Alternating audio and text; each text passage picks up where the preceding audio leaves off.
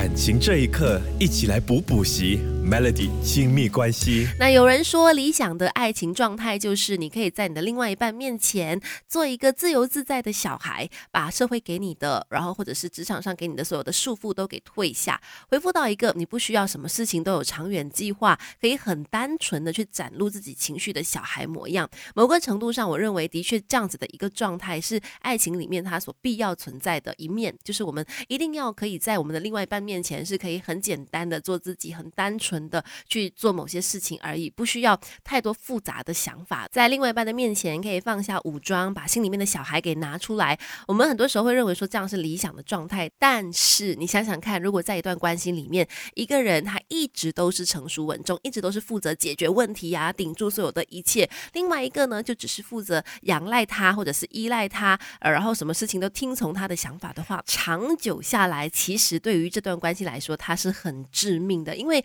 没有。人会想要就是在交往的时候，跟另外一半在交往的时候，永远对方都只是在当小孩而已。这只会让其中一个人是一直不断在急速成长，另外一方呢始终活在被照顾的世界当中。还有就是步伐不一样，不管是情商、人生跟生活智慧都相去很远，到最后呢，两个人相处就会越来越不快乐。感情这一刻，一起来补补习 Melody 亲密关系。今天我们在 Melody 亲密关系就说到呢，的确啦，很理想的、很美好的状态，就是在另外一半的面。前，我们可以当个无忧无虑的小孩，可以就是依赖对方。可是这也不能够是一直都这样的。在一段亲密关系里面，我们要允许对方可以当个孩子，可是呢，也要一起成长啊。因为无论再怎么样独立、强大、勇敢的人都好，就是总是解决问题的那个人都好，他都肯定会有的时候呢，哎，不知道应该怎么办了，傻住了，停住了。然后或者说他也有脆弱的时候，也总会希望自己能够变成小孩一样被。别人温柔的接纳嘛，